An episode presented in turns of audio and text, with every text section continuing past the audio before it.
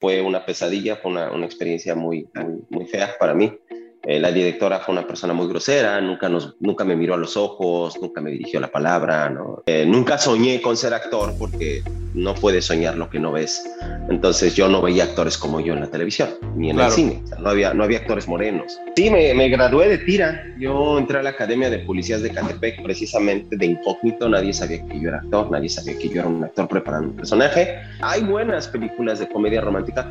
El pedo es que la mayoría son malísimas, son ultra white y todas suceden en la Roma y en la Condesa, güey, como si toda la Ciudad de México fuera la Roma y la Condesa, ya estoy seguro todos los comentarios que te van a poner, y van a decir que soy un pinche resentido y que soy un pinche güey acomplejado y que mi mamá no me abrazó de chiquito y mil pendejadas más, bueno, les comento. Eh, pues nada, cuando, cuando llegan así comentarios los imprimo y luego cuando voy al baño pues me limpio el culo, ¿no? Pues necesito, necesito reciclar basura con basura.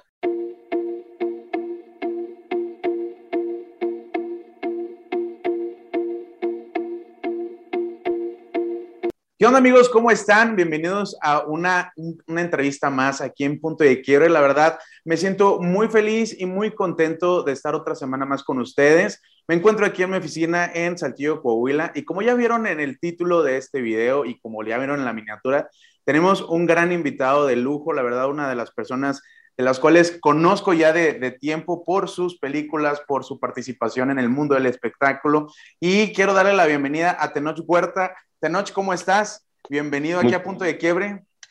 Pues muchísimas gracias, todo, todo bien por acá. Y este, pues nada, un abrazo para allá, para ti, a, Coahuila y a toda la bandita coahuilense. ¿Qué te parece si echamos una pequeña platicada? Sabemos que estamos un poco lejos, pero eso no es impedimento ahora con estas nuevas herramientas que tenemos a la mano. ¿Vamos a darle una plática o qué? Perfecto, vamos a darle. Amigo, si quieres ahí enfrente de ti, de tu cámara, de, eh, preséntate ahí para toda la gente que a lo mejor aún no te conozca o a la gente para refrescar la memoria de quién eres. Hola, ¿qué tal amigos? Soy Tenoch Huerta Mejía, em, actor y, ya. Creo que eso es todo lo que tengo que decir de mí. ¿Eres de la Ciudad de México, tengo entendido? Soy chilaquil. Chilango, paisano, somos paisanos, chilangos. ¿Aleto? ¿Eres chilaquil también? Vámonos. Sí, también, ¿Tú de qué parte más o menos? He estado ahí investigando un poco de tu vida. Tengo entendido que creciste entre la frontera de Co, eh, Coacalco y Ecatepec, más o menos. Así es, así es. Ahí, ahí, de ahí, de ahí vengo. Así que cuando me dicen, cámara, mi gente, ya se la saben, yo ya me la sé. Yo sí sé. claro, claro. Eh, y yo sí sé de qué hablan. Yo soy, yo soy ahí por abajo de las faldas del cerro de Cuautepec. Entonces. Ah, órale. No, pues también te la sabes. Sí, más o menos ahí ya, ya tenemos un poco. Creo, que, eh, creo, que te la, creo que tú te la sabes más que yo, güey. Puede ser, puede ser, puede ser. Así es que ten cuidado, ¿eh? Ah, ya se la saben. Entonces aquí andamos. Tenoch, ¿cómo te ha tratado la vida? ¿Cómo, ¿Cómo has empezado este 2022? Pues la verdad me ha tratado muy bien, ha sido muy generosa conmigo la vida. Este, este 2022 la empecé, la empecé bien. Eh, por ahí se me, se me escaparon un par de proyectos por cuestiones de fechas, pero a la vez eh, en otros proyectos, así que en, en, la vida del actor así es la onda, ¿no? Ganar, ganar, perder, perder, o no, la vida del actor casi siempre es perder, perder, pero bueno, este estuvo de huevos. Muy bien, fíjate que eh, yo soy amante del cine mexicano, me gusta mucho el cine mexicano desde muy pequeño, yo creo que eh, mis papás, mi papá en lo particular siempre me lo inculcó, siempre lo veía viendo películas del cine mexicano este, actual, eh, contemporáneo. Y una, de una vez yo estaba eh, viendo una de las películas un poco controversiales que se llama Así del precipicio. y de repente tengo entendido, tengo entendido que fue tu, como tu, tu presentación al mundo del cine. Eh, ¿Ahí exactamente esa fue tu primera película o ya habías tenido participaciones anteriores? Había hecho antes una película que se llama Malamados, que eh, la escribía y producía Yanni Herrera, un actor que es un, muy buen actor, eh, compañero. y esa es como mi primer, realmente mi primer peli, pero no podríamos decir que era profesional, porque pues, más bien era Yanis con sus recursos, juntando banda y, este, su tío la dirigió y el compa del tío la, la fotografió y así, ¿no? Entonces era un poco, pues sí, como un experimento. Y, y, sí, ya digamos que la primera vez que estuve de manera profesional en un set fue con, con Así del Precipicio, que fue una pesadilla, fue una, una experiencia muy, muy, fea para mí. Eh, la directora fue una persona muy grosera, nunca, nos, nunca me miró a los ojos, nunca me dirigió la palabra, ¿no? Este, no había ese compromiso. No, había ah, pues, yo, ah, no, yo creo que era una persona muy clasista. Pero en el caso de Ana de la Reguera, no, no, pues ella, una chida, y después tuve la oportunidad de trabajar con ella hace poco en la, en la purga. En, en, la purga, y la neta, pues no, me, me, me, llevé muy bien. Yo tenía una buena impresión de ella, y después de eso habíamos hecho las Aparicio, éramos, tuvimos un par de escenas pequeñitas, y después la, la purga, entonces, la neta, muy contento. Pero esa es, digamos, es como la primer peli, pero no la cuento, la, digamos, la, la primera oficial Okay. Es la de, la de Déficit, que, que Gael García. Gael, que es su primera ópera prima. Yo creo que esa es realmente mi primer película oficial. Lo otro fue un pequeño beat y, y, y ya, ¿no? Entonces, este, que, me, quiero, no sean mala onda, denme chance de, elegir mi primera vez. Ya sé, ¿verdad? Sí, como que la gente dice, esta es la primera película de Tenoch. No, no, no, este, mejor prefiero esta. Exacto, exacto. Es como la vida, la primera vez nunca está tan chido. Aunque, okay. tiene, hasta que tengas una nueva pareja, tienes una nueva, una, una nueva persona y la primera no está chida, no, no nos engañemos. Entonces, sí, claro. mejor siempre pensemos que la siguiente es, es, la primera. una, buena, una buena filosofía de decir, yo voy a escoger cuál va a ser mi primera vez. Sí, no sean cabrones, denme chance. y bueno, cuéntanos un poquito, vamos un poquito atrás, ¿cómo te empezaste a involucrar en cuestión a la actuación? ¿Cómo fue que te empezó a despertar ese interés por meterte en este mundo de la actuada, del cine, del teatro? ¿Qué fue lo que más te, te llamó la atención? Pues en realidad nunca quise ser actor. O sea, yo a los 17 años fue que mi papá me, me casi casi que me obligó a tomar talleres de actuación porque andaba de nini ahí en mi, en mi casa. Bueno, no, estaba estudiando y estaba en las vacaciones, pero andaba de huevón. Entonces mi papá me insistió, pero yo nunca quise ser actor, nunca fue mi proyecto de vida ni nada. Eh, nunca soñé con ser actor porque no puedes soñar lo que no ves. Entonces yo no veía actores como yo en la televisión, ni en el cine. O sea, no, había, no había actores morenos y los pocos actores morenos que había en la televisión o en el cine, pues eran actores que salían para violar, para robar, para asesinar, ¿no? Sí, claro. O, eh, sirviendo, sirviendo la mesa o abriendo la puerta. No tiene nada de malo servir la mesa ni abrir la puerta, aclaro, pero esos personajes en la ficción que se estaban contando no tenían poder ni influencia, no tenían ni siquiera eh, un verdadero sentido dramático, más allá de ser personajes incidentales, y los que sí tenían un sentido dramático pues, salían para violar o asesinar. Entonces, nunca me imaginé que se podía ser actor, nunca pensé que alguien de Catepec podía ser actor, y moreno además, y sin familia, de, sin apellido bonito, sin haber ido a los colegios en los que esa banda se educó. Entonces, no, nunca fue para mí un sueño plausible, de repente cambian las narrativas en el cine y empiezan a necesitar morenos, porque ahora la película va del que abre la puerta, la película va del que limpia la mesa, la película va del que viola y asesina. Ahora son ellos los protagonistas y mismo que un blanco lo haga. claro.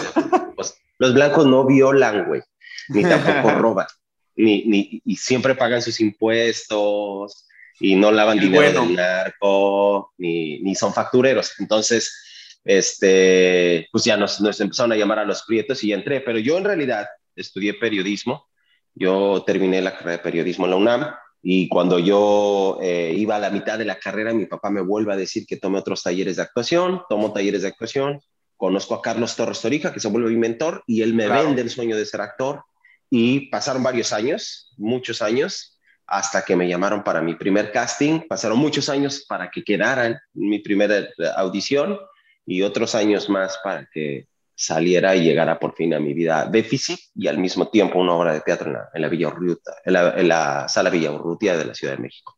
¿Cómo, ¿Cómo te sentías en tus primeros castings? Porque, bueno, yo también en algunas ocasiones eh, quise hacer castings en diferentes áreas del entretenimiento, pero ¿cómo fue cuando tu, tu, proceso de perseverancia para no desanimarte cuando te decían que no? O sea, ¿qué era lo que te motivaba a decir, pues, quiero a ver qué, qué, qué, qué puedo lograr hacer en esto?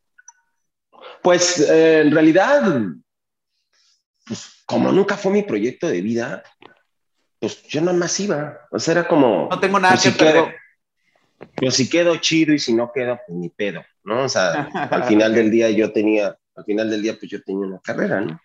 Y eso siempre fue, es un privilegio, evidentemente, pero fue un privilegio que a mí me sirvió de respaldo, ¿no? Y también como, pues, güey, pues me dedico a otra cosa, no pasa nada. O sea, es que no quería ser actor, yo no Ok. quería ser actor. Yo nada más quería que me dejaran actuar. Yo nada más quería que me dieran chance de actuar, pero no es que yo quisiera ser actor. Entonces yo iba a hacer audiciones pensando, ah, estaría chido quedarme para actuar. Claro. No decía, ay, estaría chido, chido quedarme porque quiero ser un actor y quiero tener una carrera y entonces le voy a dar voz a los que no tienen y esas pendejadas. No, pues para mí era nada más, ah, pues, güey, estaría chido. Fue chicle y pegó.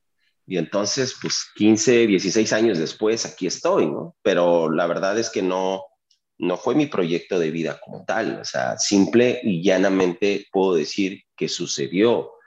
Yo ya estaba por segunda vez en mi vida en Cannes, ya llevaba ocho años viviendo única y exclusivamente de ser actor. Y fue Ok. hasta ocho años después, por segunda vez en Cannes, en la competencia oficial, en el Palais de Cannes, con 2.500 franceses de pie aplaudiendo por una película que yo hice, que dije, ah, cabrón, pues creo que sí soy actor. Claro, creo que ya, ya esto va en serio. Y luego eh, yo creo que en alguna, en alguna entrevista tuve la oportunidad de ver que la película Déficit fue como un parteaguas en tu, en tu carrera como actor, donde ya empezaste a ver cosas más eh, materializadas en la onda del cine. Eh, y una de las películas que a mí en lo personal es una de mis películas favoritas, tuve la oportunidad de verla en el cine. Eh, no la encontré en ningún lado hasta que veo que en Amazon Prime ya está. Fue la de Días de Gracia. Eh, esa película de Días de Gracia, donde tú haces a Lupe Esparza, un personaje muy complejo. Eh, es una Ujú. película, una película que en lo personal a mí me gusta, ¿no? Es, a eso es título personal. Eh, ¿qué, qué, Bueno, a ti y a 2.500 franceses que aplaudieron de pie en Cannes sí, y, siento que, a- y- y los 11 premios de la Academia Mexicana de Cine que nos llevamos. Sea, que no eres el único al que le gustó. y, que, y que te, y que te hizo merecedor del premio Ariel, tengo entendido. Entonces, eh, eh, tengo, tengo ahí, este, está guardada en el repertorio de las mejores películas que he visto. ¿Cómo fue, cómo fue ahí tu participación? ¿Cómo fue que entraste? Eh, tengo entendido que te, capacita, te capacitaste como policía, de hecho, este, para poder entrar en el personaje de Lupe Esparza, que es muy, muy complejo. Pues sí, me, me gradué de tira. Yo entré a la Academia de Policías de Catepec precisamente de incógnito. Nadie sabía que yo era actor, nadie sabía que yo era un actor preparando un personaje, salvo el director y la subdirectora de la academia, que por obvias razones ellos sabían que yo era actor y que terminando mi proceso de formación no iba yo a ejercer como poli, porque si no yo estaba obligado a trabajar como poli un año. Claro. Entonces, yo me, me graduó, de, graduó de policía y, y, sí, efectivamente es creo que uno de los personajes más complejos que he tenido que interpretar, también uno de los personajes más dolorosos, más dolorosos y ha sido uno de los procesos que más me ha, me ha, me ha roto internamente, pero a la vez que me rompió, pues me, me ayudó para reconstruirme de otra manera y con mucho más fortaleza. Pero sí, definitivamente fue una, una experiencia poca madre que me puse de huevos. Eh, eh, y también considero que es una de mis mejores actuaciones. Eh, creo que tengo, si pudiera elegir, obviamente si me pudiera elegir, elegiría toda mi carrera, ¿no? Claro. Pero, pero si tuviera que decir eh, con qué trabajos te podrías considerar actor, realmente actor, solamente tengo uno, uno, donde yo no detecto ningún error, donde yo creo que no cometí ningún error, solamente uno. Y hay otros tres o cuatro trabajos alrededor donde yo podría decir, claro, esto, esto, esto sí lo pondría en mi currículum, ¿sabes? Claro. O sea, estas películas pondría en mi currículum. Ok, fíjate que Días de Gracia eh, es, una, es una película aquí, a mí que me apasiona, como ya te has dado cuenta. Este, es una, el personaje de Lupe Esparza, el protagonista, junto con el, eh, este Cristi, Cristian Ferrer, creo que se llama. El, el, el iguana, su personaje. Sí, este, se va deconstruyendo poco a poco el personaje de Lupe Esparza, se, se, va, se, rompió, se corrompió de, darnos cuenta cómo él era un personaje bueno, que buscaba la justicia, que buscaba hacer algo bueno, y al final nos damos cuenta que pues se rompe. Perdón por los spoilers a la gente que no la ha visto, pero vaya a verla. Eh, ¿Qué parte de ese personaje de Lupe Esparza se quedó contigo? Híjole, un montón de cosas. Eh, y, pero es que sobre todo fue el proceso, ¿sabes? Porque yo entré a la Academia de Policías de Catepunk y yo de morro fui buleado por güeyes igualitos a los que estaban en la academia, ¿no? Y entonces cuando yo entro a la academia, eh, me, vuelve, me vuelvo en una semana el subjefe de grupo. Eh, mi jefe de grupo era un cuate que era, era, era chuta, era, era paracaidista. Este, fue paracaidista, entonces este cuate me, me vuelve su subjefe, su brazo derecho, y entonces yo tengo que controlar y me le tengo que imponer esta, esta bola de gandules, y resulta que era, o sea, yo tuve un viaje 20 años al pasado cuando estaba enfrente de estos cabrones y tenía que imponérmeles y, fue de una u otra manera la vida me dio la oportunidad de reivindicarlo, ¿no? Entonces, sí, claro. Eh, además, pues todas las historias de terror que los polis nos contaban ahí adentro, pues sí están cabronas, honestamente, tienen una vida bien dura, bien difícil. No justifico que sean unos cabronazos corruptos, pero sí entiendo de dónde viene, entiendo perfectamente de dónde viene. Eh, y, vamos, el policía es, eh, el trabajo del policía es estar en contacto directo con lo peor del ser humano. Lo, claro. lo, más, lo más hijo de puta del ser humano, el policía tiene que estar en contacto. Entonces, por eso también los policías son una chingada. Sí, y luego también. Una vez más, no justifico, pero lo entiendo.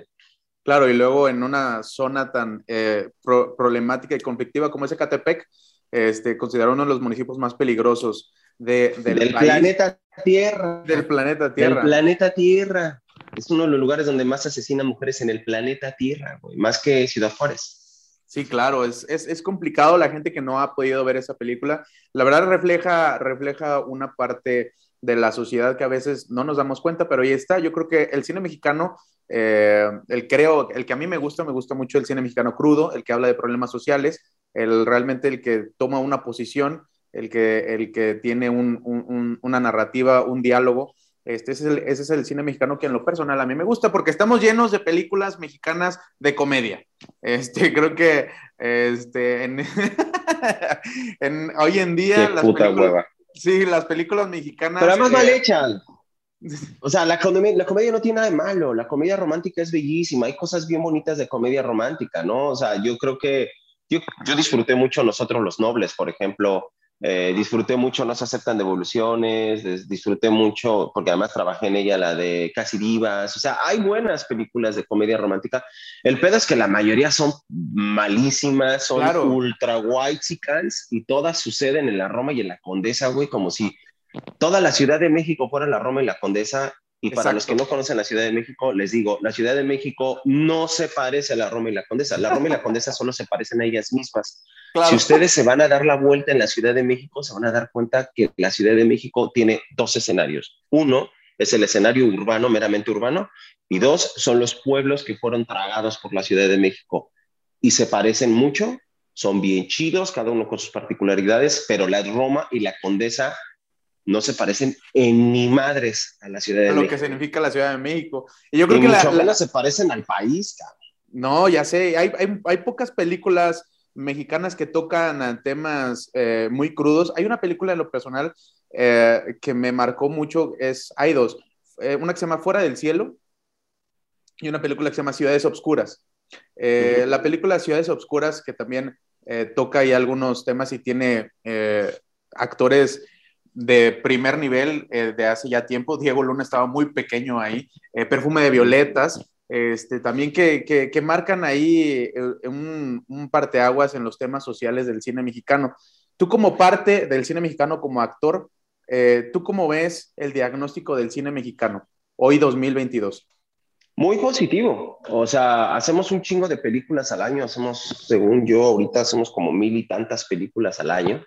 Este, y, se siguen haciendo esas películas, se siguen haciendo esos temas. Lamentablemente, eh, plataformas como Netflix, que es sumamente racista en México, en su versión México, en su versión América Latina es sumamente racista, le da prioridad a estas narrativas white chickens y le da prioridad a estas películas, pues que desde mi punto de vista ni siquiera cumplen con los mínimos estándares de calidad, no todas, evidentemente, y además no todos los actores eh, que están involucrados, ¿no? O sea, es como un producto, estamos hablando del producto, no, no de los individuos.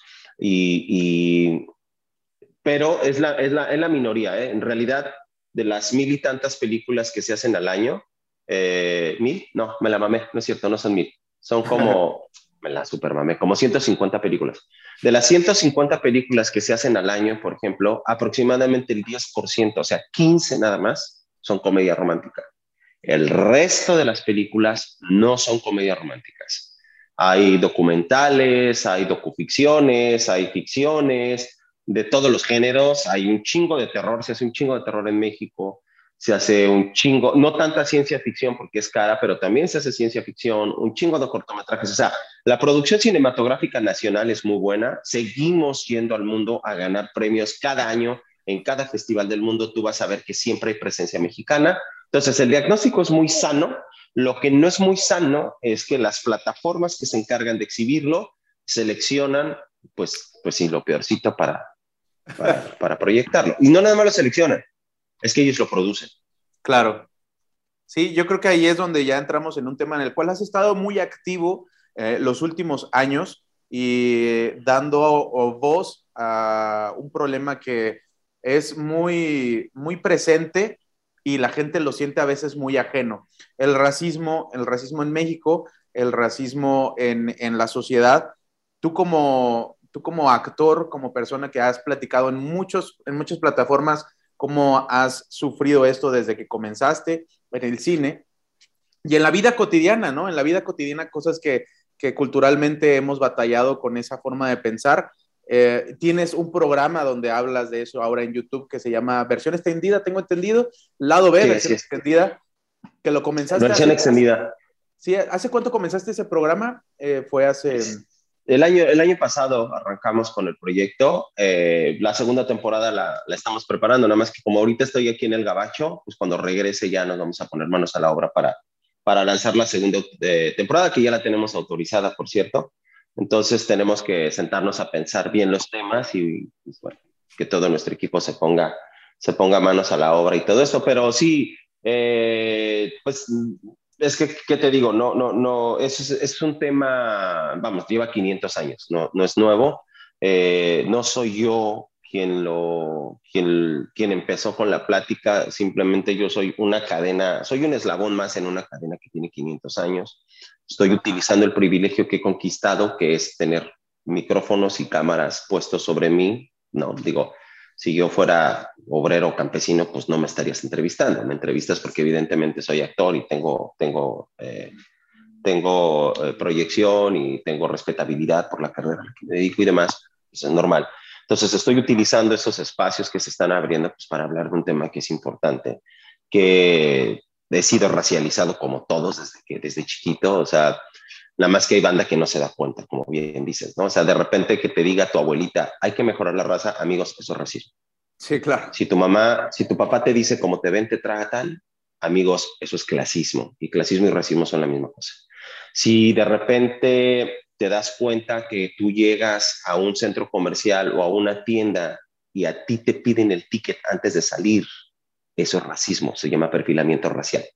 Si cuando vas caminando en la calle llega la patrulla te echa las luces y te dice revisión de rutina y tú eres el único al que revisaron o te pasa a ti seguido y te das cuenta que tienes la piel morena, eso es racismo.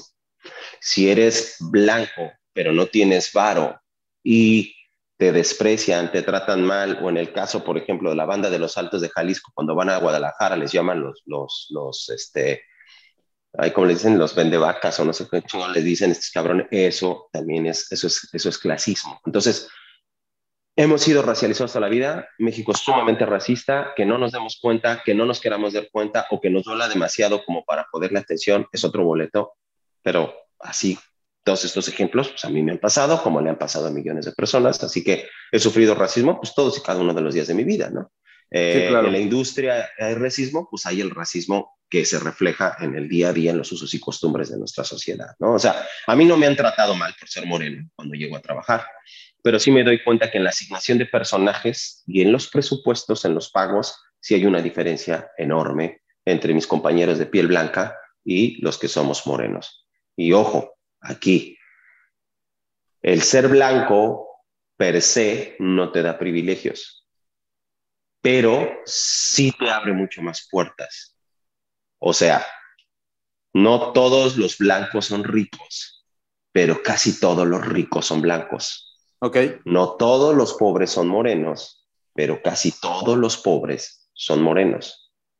Eso es, deben de tenerlo claro, porque siempre, siempre hay alguien que dice, güey, yo soy blanco y no tengo dinero, no hay racismo. No, mijo, estamos hablando de un sistema, no de tus experiencias personales. Y si y alguien dirá, ay, pero mi primo es bien prieto y tiene un chingo de varo. Una vez más, tus experiencias personales no definen al colectivo. Es un sistema. ¿Se puede ser moreno y tener dinero? Claro que se puede tener, ser moreno y tener dinero, pero dime si vas a pertenecer a la blanquitud. La blanquitud son los usos y costumbres de las élites que tienden hacia lo europeo occidental, donde la mayoría europea occidental es blanca, por eso se le llama blanquitud. Si el poder hegemónico viniera de África, tal vez le, le llamaríamos negritud, pero como el poder hegemónico viene de Europa y Europa es blanca, se le llama blanquitud. Entonces, es por eso. ¿Se puede ser prieto y pertenecer a la blanquitud? Sí. ¿Se puede ser prieto y ser white chican? Sí.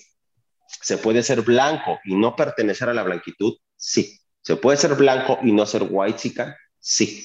Porque white chican es el individuo que aspira o que pertenece a la blanquitud, sin importar su color de piel. Entonces, así les hago los ejemplos muy pequeños y muy compactos porque efectivamente hay banda que no entiende, que no quiere entender y que aunque les expliques, de todos modos se van a encabronar y ya estoy seguro todos los comentarios que te van a poner y van a decir que soy un pinche resentido y que soy un pinche güey acomplejado y que mi mamá no me abraza de chiquito y mil pendejadas más. Bueno, les comento.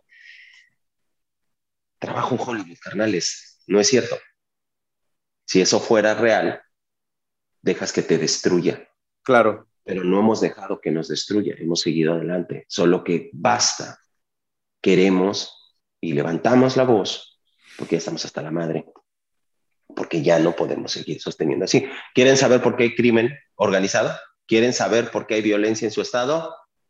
Porque hay racismo, carnales. Porque si por ser prieto te dieran chance, más bien, si te dieran chance de trabajar en la empresa que quieres, obviamente según tus capacidades, te dieran ascensos y te dieran mejores sueldos, sin importar que seas moreno, seguramente no tendrías una vida precarizada y seguramente no tendrías que recurrir al único medio probado y existente hoy por hoy en México para movilidad social, el crimen organizado. Solo los que entran al crimen organizado pueden moverse en la escala social. Nada más. Muy difícilmente alguien que no entra al crimen organizado se va a poder mover. Entonces, ¿qué es lo que sucede? ¿Qué es lo que está pasando? ¿Quieren que eso se acabe? Pues dejen la mamada de no tienes el perfil que la empresa busca y le, niegan la del chamba a los morenos. Entonces, ¿quieren que pare la violencia? Paguen impuestos culeros. Que la pinche élite pague impuestos, que la pinche élite deje de lavarle dinero al narco, que dejen de, de, de ser factureros, que empiecen a repartir la lana y que no nos desprecien por ser morenos, que nos den las oportunidades de crecimiento, que nos den oportunidades económicas, que nos den chance de tener becas para entrar a las universidades que queramos y nos eduquemos sin importar que no tenemos el color que están buscando. Cuando eso se acabe, les juro que va a haber menos carne de cañón para alimentar las filas del crimen organizado. Claro, porque también... Así de importante es el racismo. Ahora, eh, yo creo que la sociedad a veces no lo quiere ver, la opinión pública, y le echa la culpa a lo más fácil. Tú que has sido partícipe de, una serie tan controversial como es Narcos, ¿no? Que, dicen que las series tienen la culpa de la violencia que hay en México. Eh, ya ves, es que Felipe Calderón estaba viendo a, Diego Luna en Narcos y por eso se volvió narco Felipe Calderón, güey. Tiene toda la lógica, güey. La Barbie la Barbie veía la, la, serie de La Reina del Sur y como veía Kate del Castillo se volvió narco, güey. Claro, cabrón, verga, ¿cómo no se nos ocurrió antes, güey? Sí, ¿no? Tienen toda la razón, güey. Tienen toda la razón, cabrón. O sea, García Luna escuchaba a los Tigres del Norte. Por eso García Luna se volvió de narcotraficante, güey. Ya sé, güey, el Chapo Guzmán, güey, el Chapo Guzmán veía, no sé, güey, me vio a mí en la serie de narcos y se volvió narcotraficante. Claro, güey, tiene toda la pinche lógica. O sea, cabeza de vaca, cabeza de vaca, el gobernador, exgobernador, es narco porque vio o escuchó un narco ocurrido. Por supuesto. O sea, estos narcotraficantes que están en puestos de poder e influencia se volvieron narcos porque nos vieron a nosotros en la serie. Tiene toda la pinche lógica. O sea, no los morros, los morros que se meten al narco, no se vuelven narcos porque ven que aún siendo narco llegas a gobernador. Los morros no se metieron de narcos porque vieron que aún siendo narco, narco te vuelves presidente de la República y que no nada más te vuelves presidente de la República, nadie te va a pinches tocar en toda tu vida y que a pesar de haber sido narco y que está comprobado, puedes seguir teniendo un papel preponderante en la política nacional a pesar de que eres narco. Claro, los morros no se vuelven narcos porque ven a nuestras élites lavarle dinero al narco y vivir como putos reyes. Los morros se volvieron narcos porque escucharon los tigres del norte. ¡A huevo! es, es, ¡A huevo, señores! Vamos bien, culeros, vamos bien, culeros, haciéndonos pendejos con la puta responsabilidad social que tenemos para desactivar los pinches sistemas que hacen que los culeros lleguen al poder. No, claro. vamos a echarle la culpa al pinche bufón, güey. sí, es, es una... Es, es un echarle la culpa a algo que no, que no tiene una razón de ser y yo creo que también es por eso que eh, no hemos querido ver lo que tenemos enfrente. No nos gusta que nos, no, no nos gusta que nos exhiba nuestra realidad muchas veces.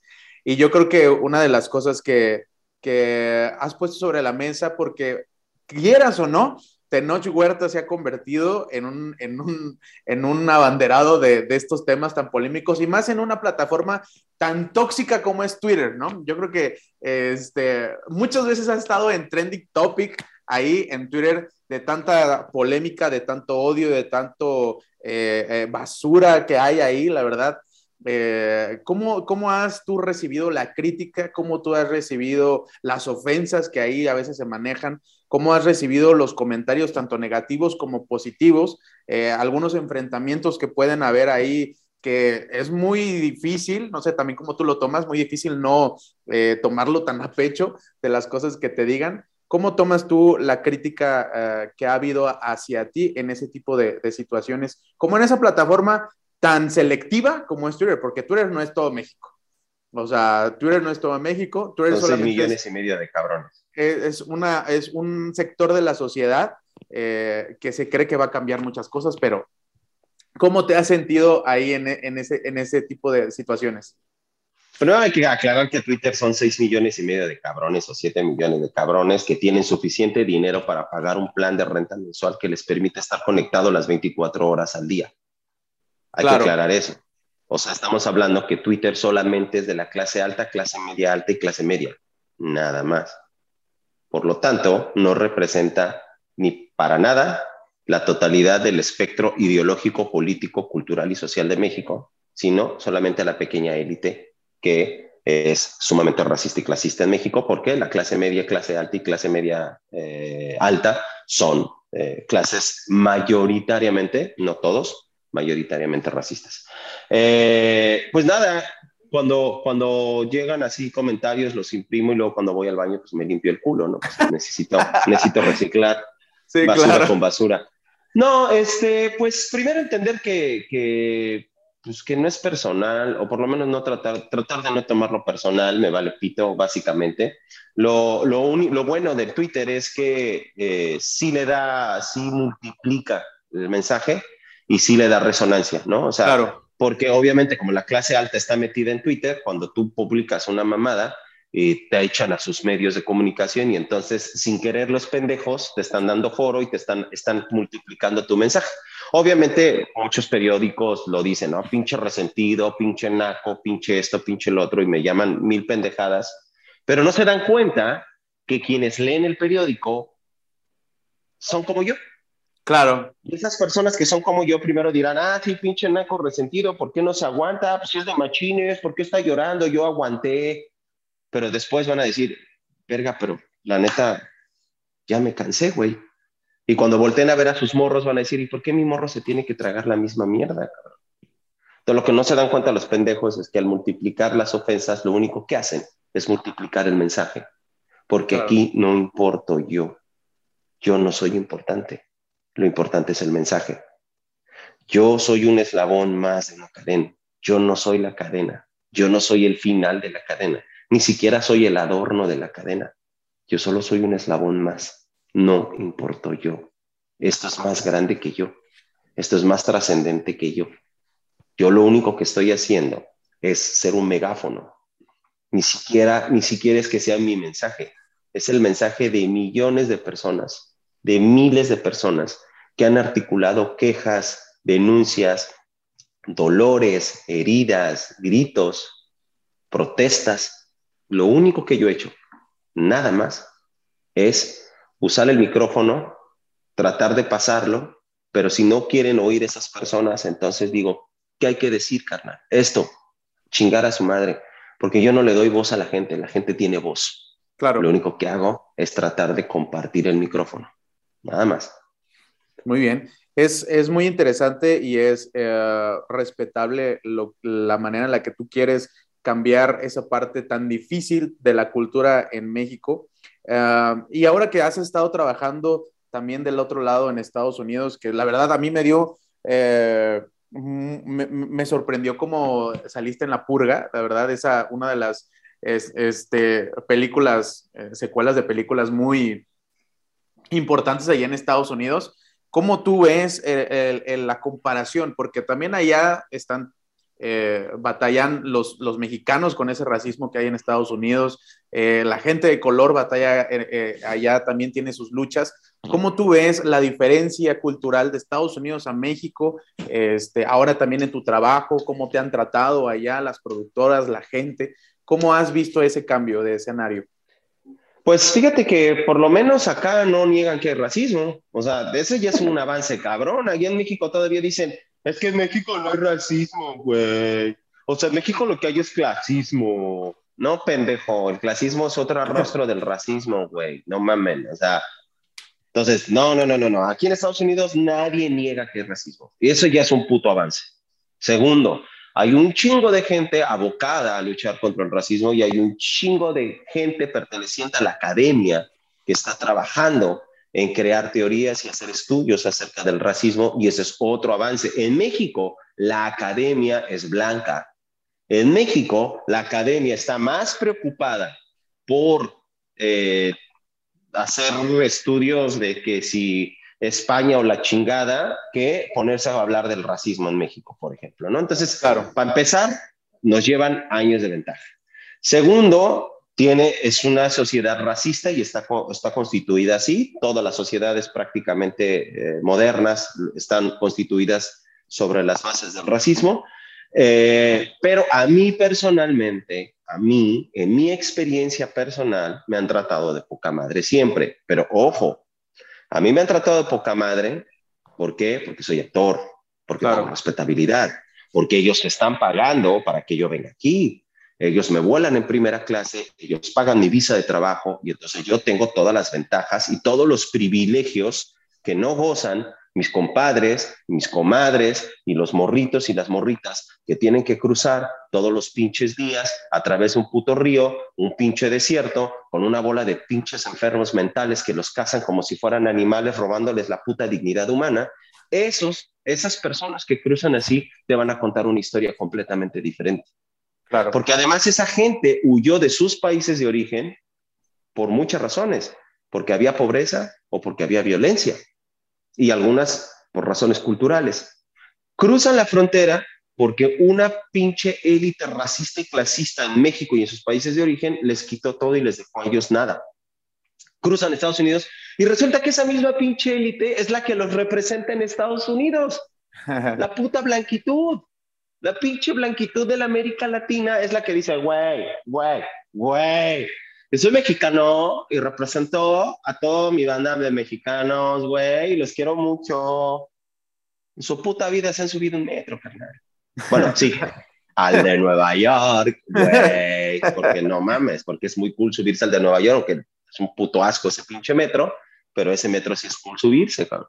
Entonces, esos, esos pedos yo no los he sufrido. Entonces, mi experiencia personal es otra. Yo te puedo decir que a mí me han tratado con más respeto y que aquí en la pinche vida nadie jamás me ha pedido un puto ticket. En la puta vida me han pedido un puto ticket. Nadie en ninguna pinche tienda me han pedido mi tarjeta, mi, mi, mi identificación al mismo tiempo que les doy mi tarjeta de crédito o débito. Nadie. Nunca.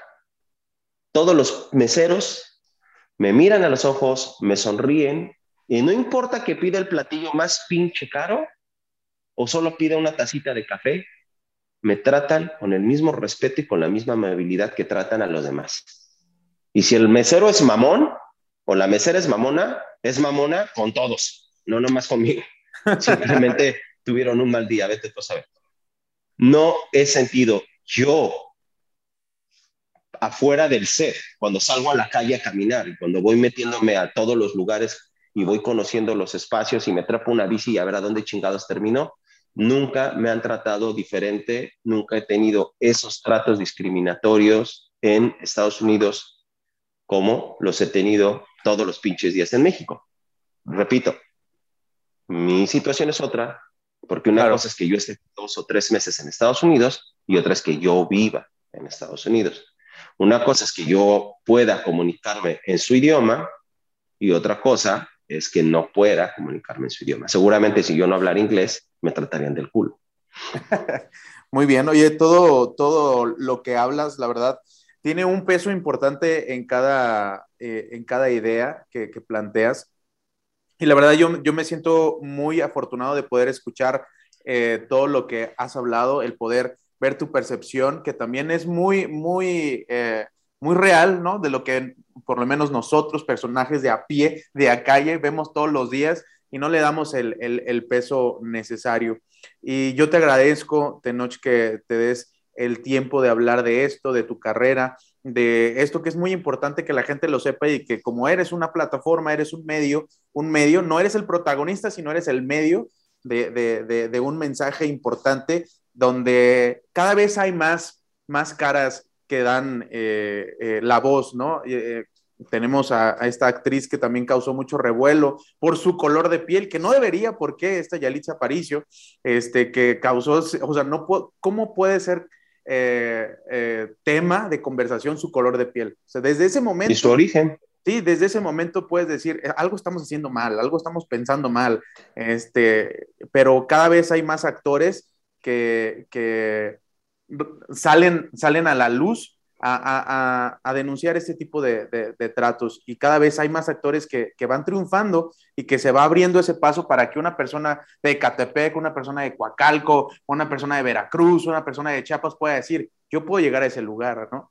Yo puedo llegar, a mí me, me, resonaba algunas palabras, tal vez como Salma Hayek también, que, que es de las pocas personas que ha llegado a un lugar privilegiado y que decía que ella se sentía como la, la, la, niña que dice, yo quiero llegar a tener un traje de superhéroe y que lo puedo lograr, ¿no? Se sintió como identificada y hay muchos actores que, que, van encaminados a eso. Yo eh, te quiero felicitar, Tenoch, este, por el gran trabajo que, que, has hecho. Aparte de que eres un actor que te digo que he seguido desde, que lo he visto presente en muchas películas mexicanas, en la película de Sin Nombre, también una de mis películas favoritas, que ahí estuviste de la mano de Luis Fernando Peña, igual de creo que es Cristian Ferrer, ¿verdad? Estaba pequeño ahí todavía.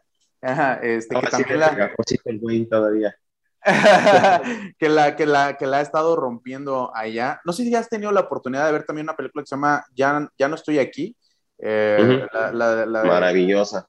Sí, este, también tuve la oportunidad de estar con, con, con Daniel Treviño en una, en una, entrevista, buen amigo, este, que también cuenta, ahí sus historias difíciles. Y es alguien que también la ha estado rompiendo también en el cine, pronto lo estaremos viendo en nuevas películas. Pero te agradezco mucho, Tenoch, la verdad. Este, sé, sé que también tienes ahí eh, muy, muy limitado el tiempo y también limitado algunas cosas que puedas contarnos, pero ¿qué, qué, qué nuevas producciones puedan, eh, que ya tengas la autorización de decir, que puedan venir o que estés este, en este 2022, 2023, 2024? Pues ahorita nada. ahorita esperando tu, este. Tu proyecto de YouTube, el de, el de. Sí, de versión extendida, que ese lo, lo, lo, lo estaremos este, ya para abril. Lo, en teoría empezamos a, a la preproducción. Este, y espero que estemos estrenando para el segundo semestre del año. Eh, y, y, esperar un poco a ver qué, qué, sale, a ver también qué películas se, mías se, se estrenan. Este, hay, hay, ofertas de trabajo, obviamente, pero todavía no tengo nada, nada seguro, así que no, no quisiera cantar victoria porque claro. eh, siempre, siempre, siempre que uno dice, güey, eso es para mí, y al ratito te llaman y nada más te invitan a la premiera, así de, oye, güey, te invitas a la premiera, ah, cabrón. Bueno, Oye, una, no, no, se supone, no se supone que yo iba a estar ahí. Una pregunta, ¿qué tomas en cuenta para escoger un papel en una película? primero que, que, me resuene, que yo pueda hacer algo con, que esté bien escrita, primero que nada, ¿no? que esté bien escrita la, la, historia. Segundo, que me resuene, que yo considere que tengo algo que aportarle al personaje. Y tercero y más importante es que los involucrados estén, después, estén dispuestos a dejar la piel y que estén dispuestos a dejarlo todo por contar esa historia. No importa si es de terror, si es de comedia, no importa si es un dramón de aquellos, no importa lo que sea, a mí no me, no, no, no me interesa, ni tampoco me interesa que sea denuncia social o algo así, no, no, no, simplemente que sea una buena historia, una buena película, que yo pueda participar de ella y que quien esté ahí esté porque, porque su vida depende de eso. ¿Alguna vez has rechazado algún papel y te hayas arrepentido? No. No, nunca. Y de todos los personajes que has hecho, desde Rafael, sí, ¿no? Se llama Rafael Caro Quintero, acá el de, el de Narcos, hasta Lupe Esparza, de todos los, de todos los actores que, de, perdón, personajes que has interpretado, ¿cuál es el que más te ha, llegado eh, personalmente? Y que lo tengas más guardado, que digas, este se parece a Tenoch. Pues es que, o sea, todos los personajes al final del día tienen, tienen parte de ti, porque es cómo lees la vida, es cómo vas a interpretar al personaje, evidentemente pero creo que el personaje que más se parece a mí es el de Güeros. O sea, el personaje que yo hice en Güeros, el Sombra, el Fede, es como yo era 10 o 12 años antes de hacer la película. O sea, el, el morro que es Fede es el morro que yo fui cuando yo estaba en la universidad.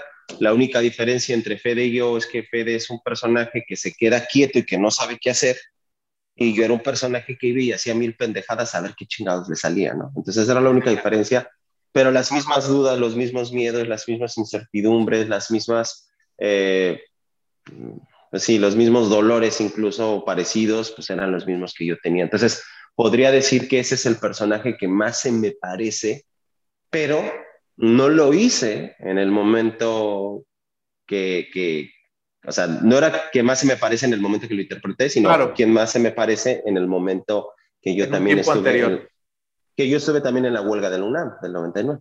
Ah, ok, ok. Estabas estudiando cuando estaba pasando ese conflicto. Entré en el 99 en la UNAM, entonces sí. Muy bien. Sí.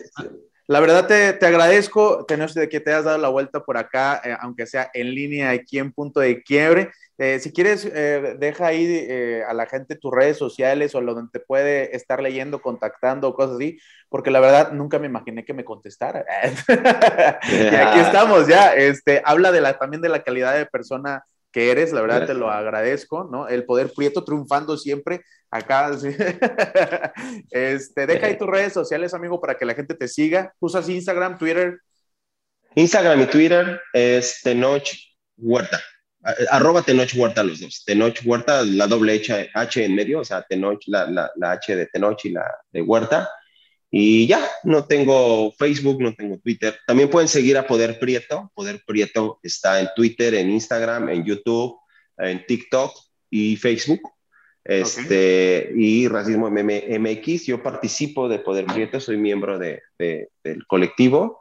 Y entonces hay quien quiera enterarse de la lucha antirracista y trans, antitransfóbica y en general eh, feminista también, feminismo, en Estados Unidos se llama feminismo negro, eh, todo esto pues, está bajo el mismo paraguas y englobado en Poder Prieto. Este, entonces, hay un montón de actores, actrices, académicas, académicos, eh, y un chingo de bandota. Entonces, eh, súmense si quieren y si no, pues nomás vayan a, a fisgonear en mis redes sociales.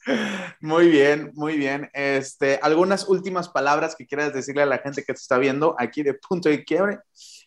No, no, no, no, pues nada más que no se pierdan cada vez que vean por ahí alguna cosa mía, este, no se la pierdan. No porque sea buena, sino porque de esa manera más en taquillero. Ah, ok. Me van, a poder, pagar más, no sean cabrones, tiren paro. Sí, sí, sí es cierto que te, sí es cierto que te da un poco de pena verte, o sea, casi no ves tus películas. No, no, las veo una vez y ya. No, no suelo, o sea, las veo en la premier y, si acaso alguna que otra vez por ahí, pero no, no me gusta, me da pena.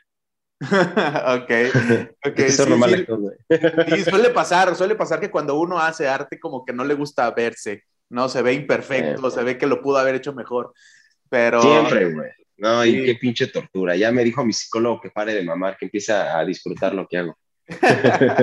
sí, hay que, hay que disfrutarlo. Ojalá tengamos la oportunidad más adelante en este año, si el tiempo así lo decide tu trabajo, poder tener otra entrevista, poder estar ahora sí presentes cara a cara. Este, sería un gusto. Este, la verdad es que siempre vas a tener las puertas abiertas, tanto en Saltillo, Coahuila, ojalá también un día te des la vuelta por acá a turistear, a que conozcas, no ya conozcas Saltillo, Coahuila, pero pues deberías. deberías Debería, ya sé, ya sé hay, buenos, hay, hay, buenas cosas que, que, turistear por acá. Entonces, yo te doy muchas gracias, amigo. La verdad, gracias por, por, darte esta oportunidad de platicar un poco de tus proyectos, de lo que piensas, de lo que estás haciendo y la lucha que, que estas este, dando hombro a hombro con otras personas. Y pues, eh, nos vemos. Déjame despedirme acá de la cámara, así antes de. Perfecto, perfecto. Y si quieres, despídete de la gente. Amigos, Muchas gracias por haber visto este, este video. La verdad, eh, síganse suscribiendo al canal. Sigan a Tenoch en todas las redes sociales que acaba de decir. Síganlo ahí en sus películas, échese una vuelta, véanlas porque son muy buenas, la verdad. Este, y estén al pendiente de todas las noticias que él tenga por ahí. Y nos vemos la otra semana más en otra entrevista con otro invitado. Amigo, nos vemos para finalizar aquí nos vemos. la grabación. La finalizar la grabación. Bye. Poder Prieto. Poder Prieto.